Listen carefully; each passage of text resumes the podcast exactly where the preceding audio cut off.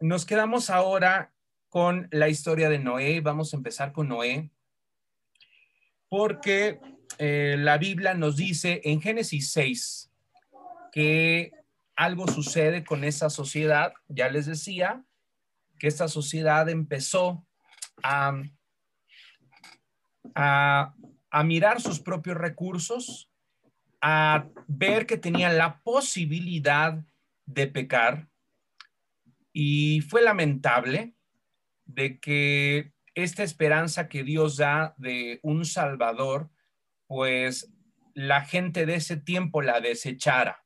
Desechara la esperanza de Dios, desecharan esta posibilidad de volver a tener esta comunión, de volver a caminar juntamente con Dios y voltearon directamente su rostro.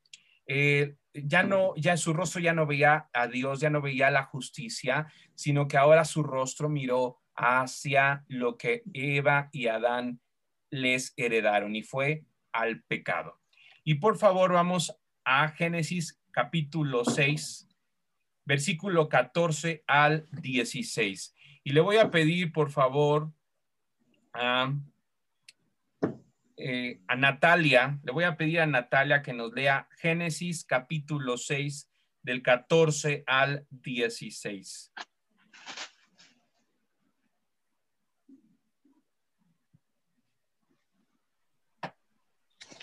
Sí, dice del 6, 14 al 16. Ajá. Hazte un arca de madera de gofer, harás aposentos en el arca y la calafatearás con brea por dentro y por fuera, y de esta manera la harás de 300 codos la longitud del arca, de 50 codos su anchura y de 30 codos su altura. Una ventana harás al arca y la acabarás a un codo de elevación por la parte de arriba y pondrás la puerta del arca a su lado y le harás piso bajo, segundo y tercero. muchas gracias, Nati. Y estén atentos todos para que cuando les pida que lean una parte de la, de, la escritura, pues eh, prontamente puedan encontrar la cita. Estamos en el capítulo 6 de Génesis. Bien, lo que acaba de leer Natalia es las instrucciones que Dios da a Noé de construir un arca. ¿Qué nos enseña Noé? Noé nos da muchos aprendizajes y nos no nos ofrece muchas lecciones, pero una de ellas es la idea o el concepto de remanente. Es decir, que Dios siempre va a tener un grupo de personas en diferentes momentos, en diferentes situaciones, en diferentes momentos históricos, cuando el pecado abunde, siempre Dios se va a guardar un pequeño remanente, un pequeño grupo de personas que le estén buscando, que le estén, eh, que, estén volteando a, a, la justicia, volteando a la integridad, que estén reconociendo a Dios sobre todas las cosas, que incluyan a Dios en todos sus caminos. Ese es el concepto de remanente, porque la sociedad eh, en aquel momento, en los días de Noé, la sociedad de aquellos tiempos tenía unas características muy específicas que las vamos a encontrar en Génesis 6. Y le voy a pedir, le voy a pedir a esta Janet que nos lea Génesis capítulo 6, versículo 5. Génesis 6, versículo 5, para ver las características que tenían las personas que voltearon su mirada y ya no vieron más a Dios, sino vieron y, quisieron hacer de ellos una sociedad rebelde y llena de pecado. Adelante, eh, Janet. Dice, al ver el Señor que la maldad del ser humano en la tierra era muy grande y que todos sus pensamientos tendían siempre hacia el mal, y hasta ahí llega mi versículo. Sí, perfecto. Eh, Podemos entonces hacernos la pregunta, ¿respondió el hombre a la promesa de esperanza que Dios le dio? Y la respuesta es que no, lamentablemente no. El hombre no volteó a Dios, le dio la espalda. El hombre no quiso reconciliar eso que se había perdido en, el huerto del Edén por parte de, de Adán y Eva. No quiso responder a la promesa de esa esperanza que Dios había prometido. Y los pecados del hombre se empezaron a multiplicar de manera impresionante. Recordemos que Caín es el que mata a su hermano Abel, a pesar de que, de que ellos tenían una relación con Dios. Eh, Caín mata y a partir de ese momento viene una serie de pecados impresionantes, una serie de pecados tremendos. Los pecados de esa sociedad se empezaron a multiplicar enormemente. Y tiene que ver mucho, Dios nos los está diciendo ahí en Génesis capítulo 6, versículo 5, que la intensidad y la extensión de la maldad era mucha en la tierra. Todas las personas, grandes y pequeños, su corazón estaba volcado hacia la maldad, volcado hacia hacer mal a su prójimo, hacia actuar de una manera incorrecta.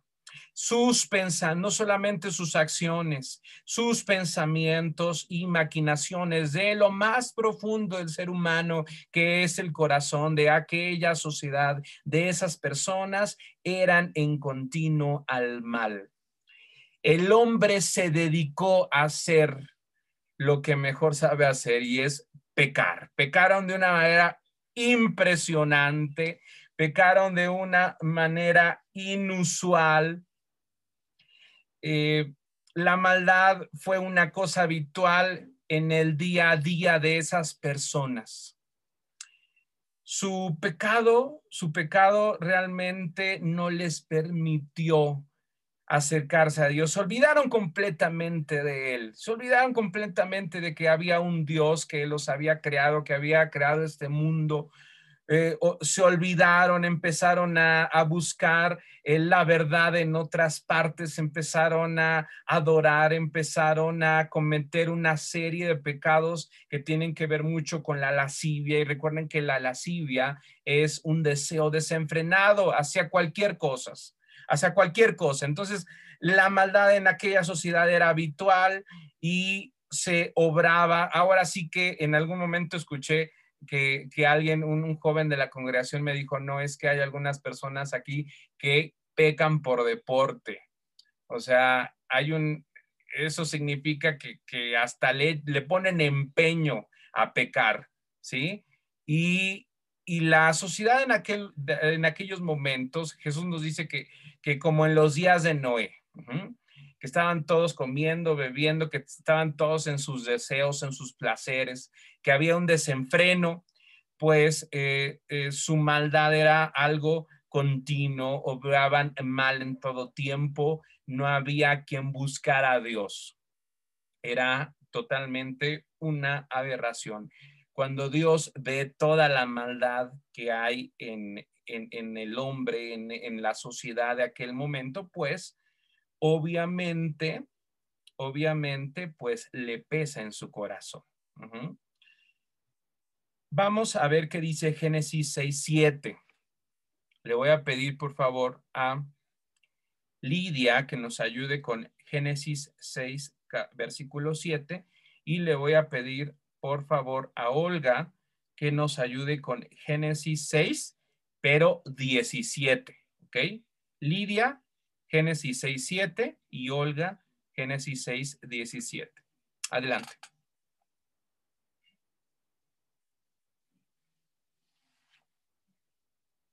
Torre de control, torre de control, adelante, ya. Ya. Dice, y dijo Jehová, raeré de sobre la faz de la tierra a los hombres que he creado, desde el hombre hasta la bestia, y hasta el reptil y las aves del cielo, pues me arrepiento de haberlos hecho. Gracias, Lidia. Olga, 617. Sí, dice, y he aquí que yo traigo un diluvio de aguas sobre la tierra para destruir toda carne en que haya espíritu de vida debajo del cielo. Todo lo que hay en la tierra morirá. Perfecto.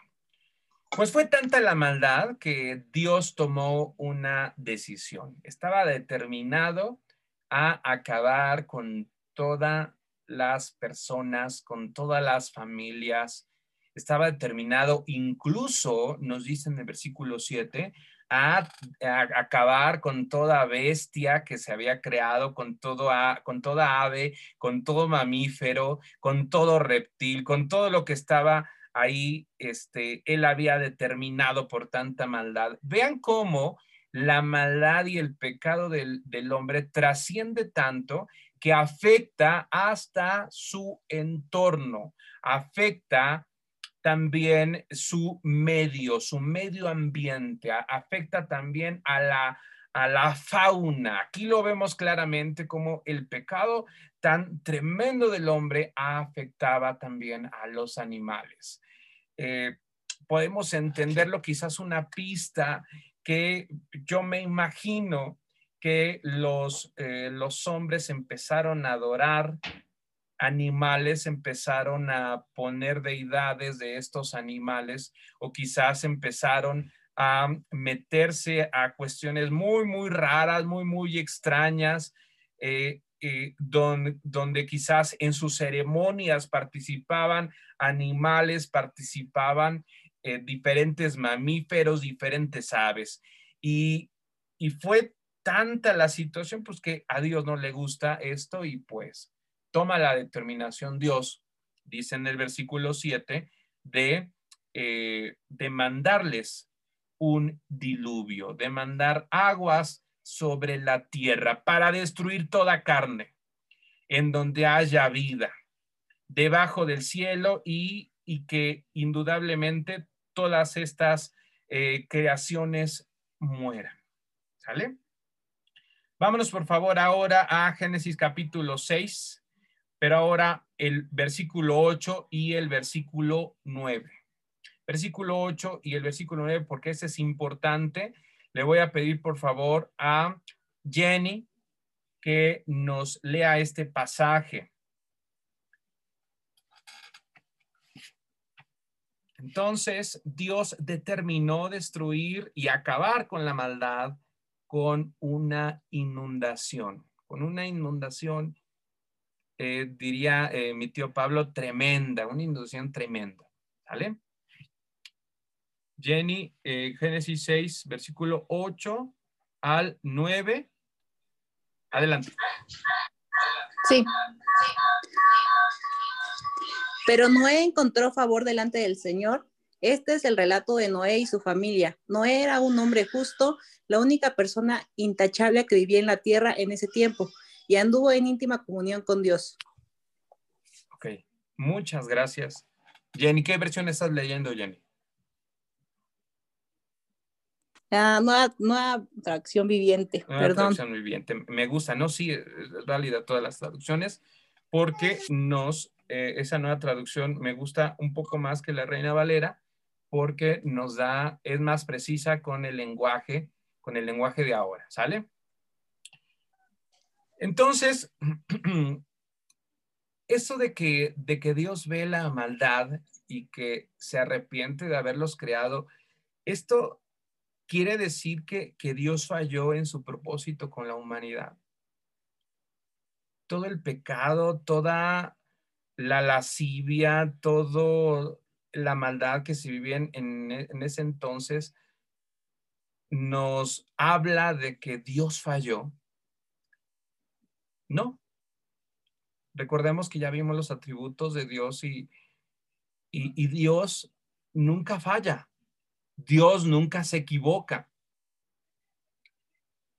Había un hombre en, toda ese, en todo ese desenfreno, en toda esa sociedad, un hombre que se distinguió porque era un hombre justo, un hombre que buscaba tener esa comunión con Dios.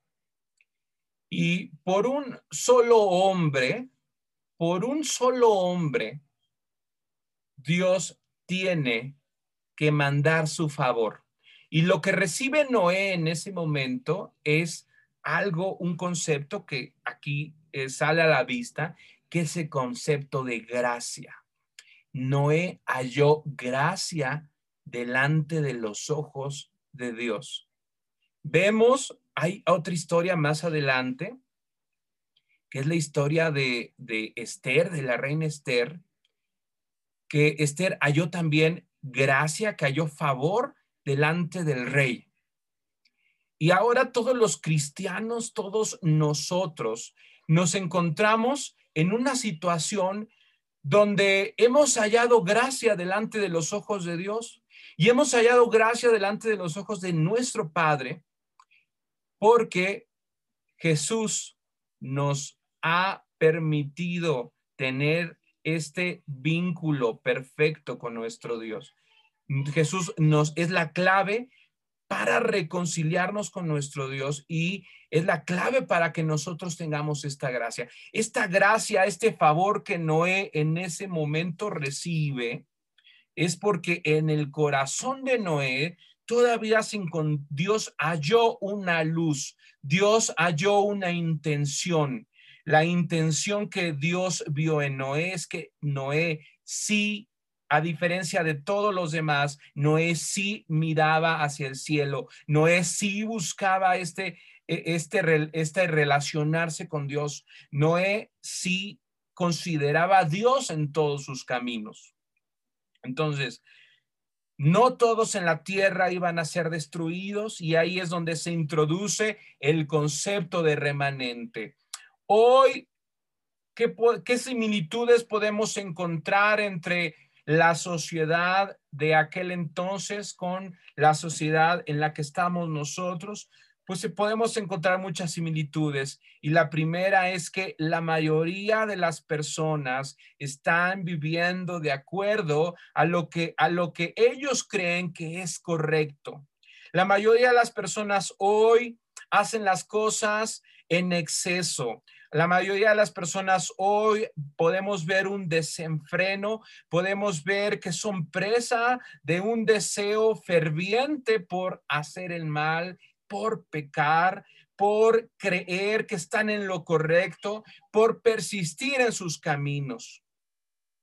Hoy podemos ver en nuestra sociedad que no todos están buscando a Dios, que no todos están buscando de rodillas su presencia, que no todos están metiéndose para tener una, una este, comunión íntima con Dios, que, que lamentablemente vemos a multitudes de gentes, millones y millones de gentes, de naciones que han volteado a ver otras cosas y han desechado a pesar de que la historia de Jesús es conocida y a pesar de que todo el mundo tiene hoy, hoy en día un acceso a leer la historia de Jesús en la Biblia, la gente dice que la Biblia son solamente mitos, es solamente algo que no, que quizás no existió, algo que quizás no es verdad y que hay muchas verdades y que solamente ellos poseen una verdad y por medio de esa verdad caminan y por medio de esa verdad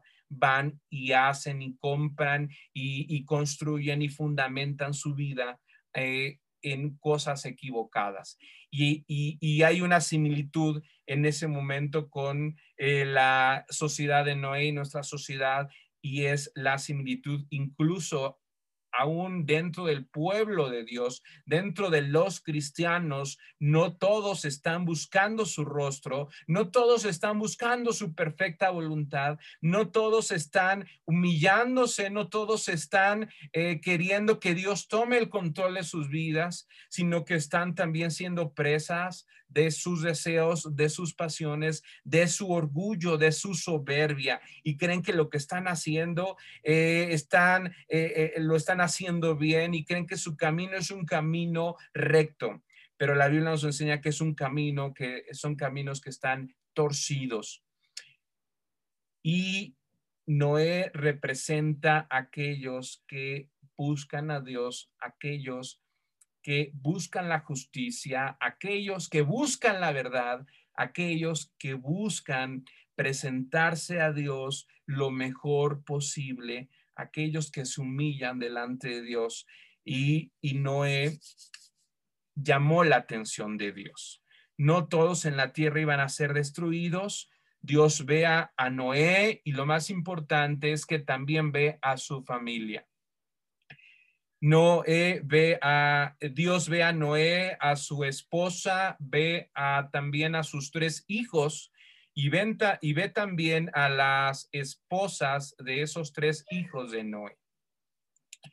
Y Noé halló gracia. Hermanos, que en este tiempo podamos tener esa gracia, podamos tener ese favor de Dios, que si nos equivocamos, que si nuestros caminos han sido en ciertos aspectos desviados o torcidos, hoy tenemos la oportunidad de enderezar nuestra vida, de hacer todos nuestros planes de acuerdo a la voluntad perfecta de Dios, para que podamos ser parte de ese remanente para que podamos ser parte de esa arca, para podemos ser parte de esas personas que Dios salvará en los últimos días. Y, Dios, como lo leyó esta Nati en Génesis, eh, en Génesis 6, le da instrucciones precisas y le da instrucciones correctas a Noé para construir un gran barco.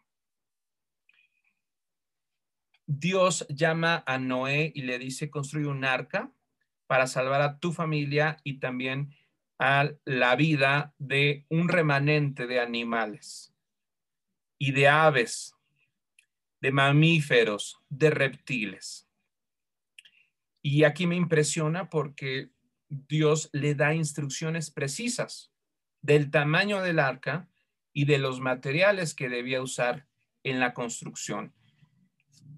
Ahí sí yo les recomiendo que cuando estén leyendo este pasaje tomen la nueva traducción viviente porque allí vamos a encontrar medidas eh, como, las del, eh, como las de metros, como las longitudes, como las de kilómetros, porque en la versión Reina Valera vamos todavía a encontrar otras medidas eh, que por la traducción, pues eh, hay que hacer las conversiones. Pero eh, la nueva traducción viviente nos dice al, al, pie de la letra que el arca medía 138 metros de largo y de altura medía 14 metros y de ancho, de ancho medía 23 metros. Un arca que no es la más grande, que no es la nave más grande que ha cruzado el océano. Ha habido em, naves mucho más grandes que ha construido el hombre, mucho más ambiciosas, eh, mucho con otras dimensiones, pero estas dimensiones son las que Dios le da a Noé. Son cosas específicas, les dice también el material con que se ha de eh, construir esta arca y Noé empieza a construirle, em, empieza con su familia a poner manos en la obra de Dios. Y vemos aquí a Noé como una persona que compromete a su familia a los planes de Dios. Noé es un ejemplo de un hombre que mete las manos a la obra de Dios para cumplir sus propósitos, pero también agarra a los suyos y los hace partícipes de para servir en el propósito y en la obra de Dios. Hoy el corazón de muchos eh, hijos están muy alejados del corazón de sus padres y muy alejados del corazón de Dios. Y a pesar de que eran tiempos complicados, tiempos de pecado, tiempos de oscuridad, eh, Noé tuvo la habilidad para llevar a sus hijos al servicio a Dios y a participar de este plan de salvación para ellos mismos, ¿no? Y no les importó lo que la gente les dijo, no les importó lo que la gente les cuestionaba de para qué hacer un barco si nunca ha llovido, qué es lo que estás haciendo, Noé, qué te pasa, por qué estás llevas años y años trabajando en ese proyecto, cuando hemos visto aquí que llueva, cuando hemos visto aquí que, que haya una inundación, lo que vemos son días y días soleados, días sin ningún tipo de agua. Estás loco, ve a tus hijos y, a los hijos también no les importó escuchar todo tipo de, de burlas, todo tipo de críticas, todo tipo de, eh, de cuestionamientos que le hacían a Noé y le hacían a ellos con respecto a lo que estaban construyendo, porque en ese momento el arca fue algo notable, Noé tuvo que requerir muchos años en la construcción, muchos materiales para completar el diseño que Dios le había mostrado, que Dios le había encargado y dio y Noé no cambió ninguno de los materiales, nos dijo, bueno, voy a, agarrar de esta madera porque la madera que me pidió Dios ya no está disponible. No hizo ningún tipo de trampa, ningún tipo de sustitución. Vemos a un hombre fiel en su trabajo, que tal y como Dios le ordenó, así Noé lo hizo. Siguió cada al pie de la letra la palabra que Dios le había dicho, que Dios le había revelado. Génesis 6, 22. Por favor, hermano José Luis Quirós. Génesis 6, 22. ¿Qué nos dice de Noé? Amén. 6.22 nos dice de la siguiente manera, y lo hizo así Noé, hizo conforme a todo lo que Dios le mandó. Ok. 22. Sí, muchas gracias, hermano José Luis. Dios le bendiga. Dios le bendiga. Dios te bendiga. Y lo hizo así Noé, hizo conforme a todo lo que Dios le mandó. Ahora vamos a buscar Génesis 8:20 eh, y eh, le voy a pedir a, le voy a pedir a Andrea, que estás por ahí, Andy, Génesis 8:20. Y, antes de que, de que leas esto, yo te voy a indicar en qué momento lo vas a leer. Podemos concluir que, que no era un hombre piadoso, un hombre que buscaba agradar a Dios antes que agradarse a Él, que buscaba el propósito y la voluntad de Dios antes que su propia voluntad. Y Noé respetó y reconoció la autoridad de Dios sobre su vida. Antes de construir el arca, durante el arca y después del arca. No vamos, no vamos a entrar en este momento a profundidad de qué es lo que sucedió en el arca, de, qué significan este, los días en el que estuvo en el arca, qué significa el, eh, las dos aves que no envió. No, no vamos a profundizar en eso. Esto yo se los dejo a ustedes de tarea para que eh, eh, lean totalmente la historia, porque hay muchos detalles ahí que no podemos por el tiempo en este momento tratar. Pero usted en su casa lea y profundice. Pero Noé, cuando Dios lo, lo guarda de la inundación y, la inundación fue tan impresionante que las montañas quedan cubiertas y todo hombre y toda mujer, todo niño, todo bebé, todo anciano fue muerto por esa inundación, todo mamífero, todo reptil, toda ave, porque las aves, a pesar de que podían volar, pues no podían, eh, no pueden volar siempre, no encontraron ningún lugar seco. Y también murieron en, en este juicio de Dios, en esta inundación. Pues Noé cuando abre la puerta del arca y ya está una gran parte de, eh, de la tierra seca, Lo primero que hace Noé, y me impresiona porque vuelvo a mencionar, Noé es un ejemplo que todos nosotros debemos de reconocer. Lo que hace Noé no, es una fiesta. Si, si, si un mexicano hubiera salido de esa arca, lo primero que hubiera hecho es una fiesta. Los mexicanos somos fiesteros y, hubiéramos aventado la casa por la, por la ventana y hubiéramos hecho una fiesta eh, eh, con el motivo de que, ah, estamos vivos, estamos salvados, ya salimos, sobrevivimos a estos días en, en el arca, sobrevivimos a la gran inundación, a celebrar, a festejar. No. Noé no hizo eso. Noé, con un corazón recto, lo primero que hizo fue lo siguiente. Adelante, Andrea, ¿qué dice Génesis 8:20? Sí, dice, y edificó Noé un altar a Jehová y tomó de todo animal limpio y de toda ave limpia y ofreció holocausto en el altar. Muchas gracias, Andrea. Sí. Esto que hizo Noé fue el primer altar mencionado en la Biblia. Vean el corazón tan volcado a Dios eh, de este Noé que lo primero que hizo fue un altar. ¿Y qué puso en este altar? Puso, eh, tomó, un, tomó de todo animal limpio y de toda ave limpia y ofreció holocausto en el altar. Y esa acción de Noé queda ahí en el Génesis como ejemplo ofreció, dio a Dios toda la gloria y toda la honra.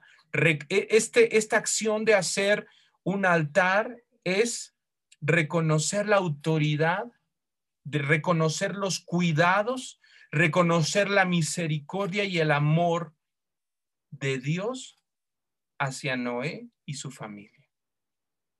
Ofreció y hizo un altar. Anteriormente, eh, Caín y Abel hicieron una ofrenda, pero no erigieron, no erigieron un, un altar. Este es el primer, usted puede constatarlo leyendo toda la Biblia desde Génesis hasta, hasta, Apocalipsis. Y esto que vemos en Génesis 8:20 es el primer altar. Y en el altar, ¿qué se hace, hermanos? No solamente se, eh, eh, se ofrece en el altar, hay una acción importante, que es la acción de adorar. Noé adoró en este altar a Dios, reconociendo su grandeza, su magnificencia y reconociendo que Dios está por encima de incluso de, su vida, incluso de, lo que, de su familia, Noé reconoció que Dios está por encima de todas las cosas. Adoró a Dios con esta acción de hacer un altar. La pregunta hoy en esta noche es si estamos, a pesar de todo lo que estamos viviendo, de todo lo que está aconteciendo, de todo las muertes que hemos estado presenciando eh, de familiares, de vecinos, de amigos, de compañeros de trabajo. A pesar de todo este caos, eh, la pregunta es, ¿estamos adorando a Dios? ¿Estamos reconociendo que es Dios que, quien está encima de, todo esto, que es Dios quien tiene control de todas estas cosas. La pregunta en esta noche es, ¿tenemos un corazón eh, correcto? ¿Tenemos las intenciones correctas para en medio de todo esto adorar, adorar en nuestra casa, adorar con, con nuestra familia, tener un tiempo para adorar a Dios, reconocer, levantar nuestras manos y reconocer que Él tiene el control de todo. ¿Sale? Eh, como resultado de la obediencia de Noé, ¿qué prometió Dios a él y a su familia. Génesis 9.1. Génesis 9.1, le voy a pedir por favor, ahora sí a Leti, si ya estás por ahí. Génesis 9.1. ¿Cuál fue el resultado de la obediencia de Noé? Génesis 9.1.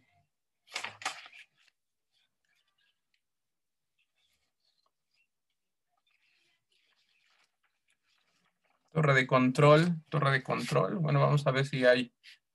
A ver quién. Marta Cancino, ¿estás por ahí? Ya, ya estoy aquí. Ah, ya, ya, ya llegó Leti, venga. ¿Qué dice? Génesis 9.1. Bendijo Dios a Noé y a sus hijos y les dijo, fructificad y multiplicaos y llenad la tierra. Ok. Gracias, Leti. Y saludos a tu familia, que sean rico.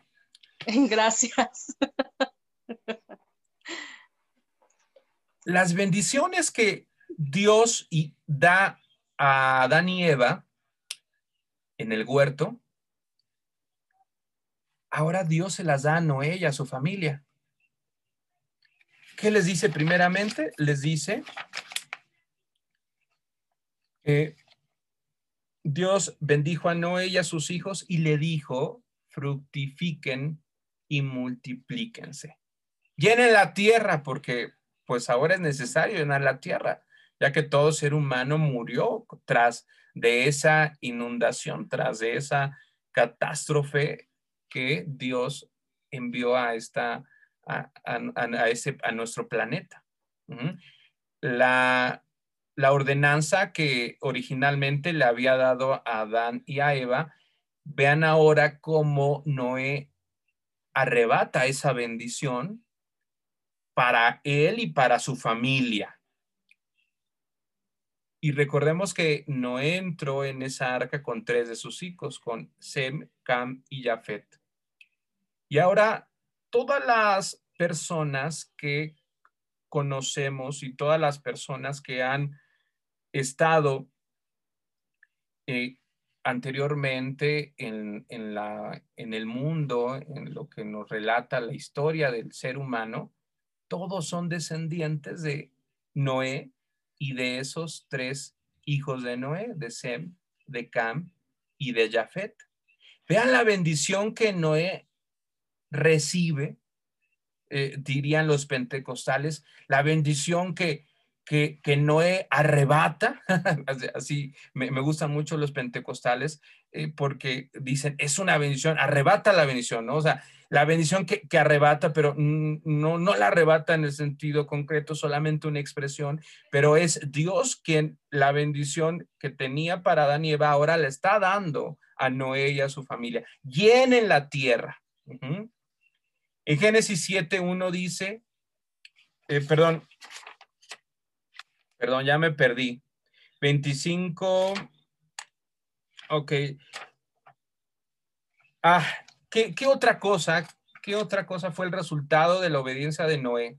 No solamente llenar la tierra, sino que también el temor del hombre fue puesto sobre toda bestia de la tierra y cada cosa viva le fue dada a Noé por comida. Recordemos que, y hagamos este contraste, Adán y Eva están allí en el, en el huerto del Edén y Dios le dice, coman de todos los, de todo lo que hay aquí, de todos los árboles, de todas las especies. Ahora Dios le dice a Noé que él podía tomar de cualquier animal que había en ese momento, de que podía consumirlo, de que podía este, eh, sojuzgar a, cualquier bestia, que había un temor especial que Dios puso en la familia de Noé, eh, una autoridad que Dios puso en, la familia de Noé, que, que cualquier bestia, que cualquier animal reconocía esa autoridad y cualquier bestia tenía cualquier animal tenía un temor hacia la familia de Noé. Génesis 9, 2 y 3, por favor. Le voy a pedir a, le voy a pedir a ver, aquí a quién tenemos. ¿Quién no ha participado?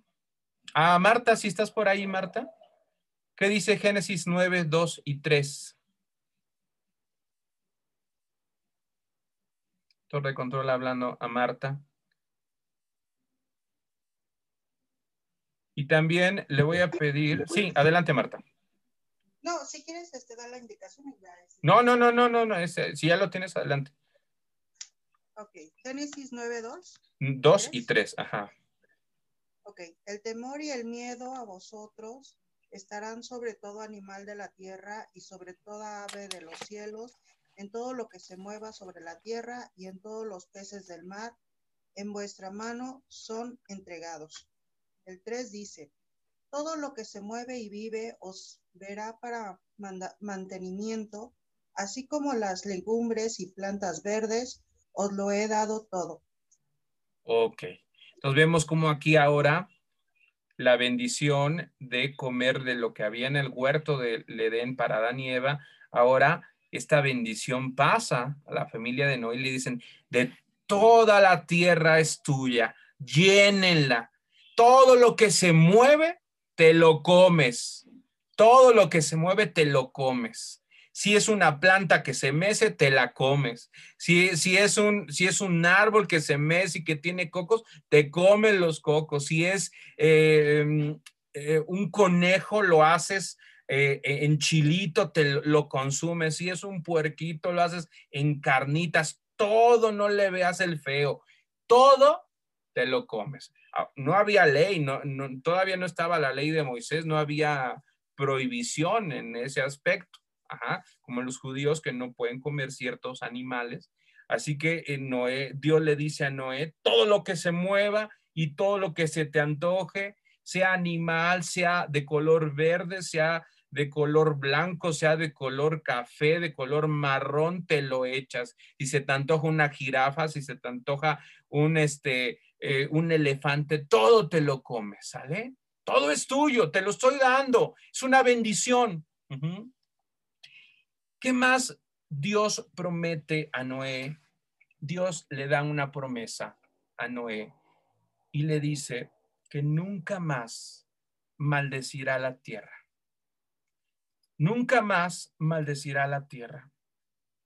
Y Dios promete que nunca mandará una inundación para destruir las cosas vivas.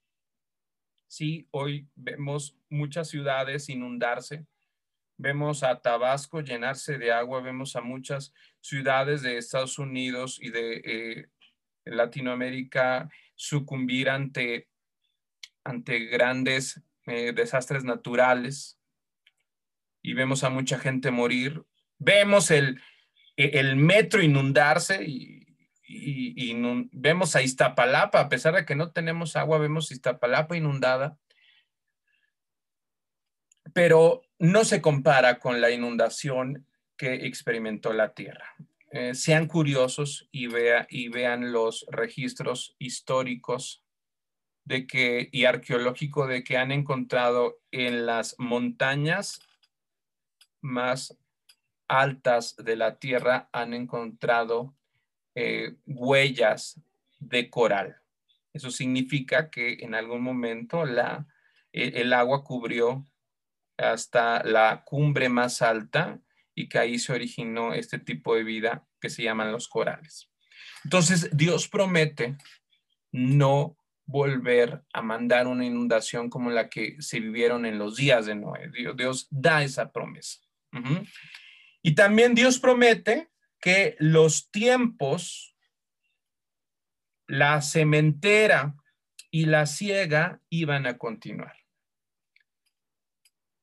al haber una inundación, pues ya no hay siembra, ya no hay siembra, ya no hay cosecha.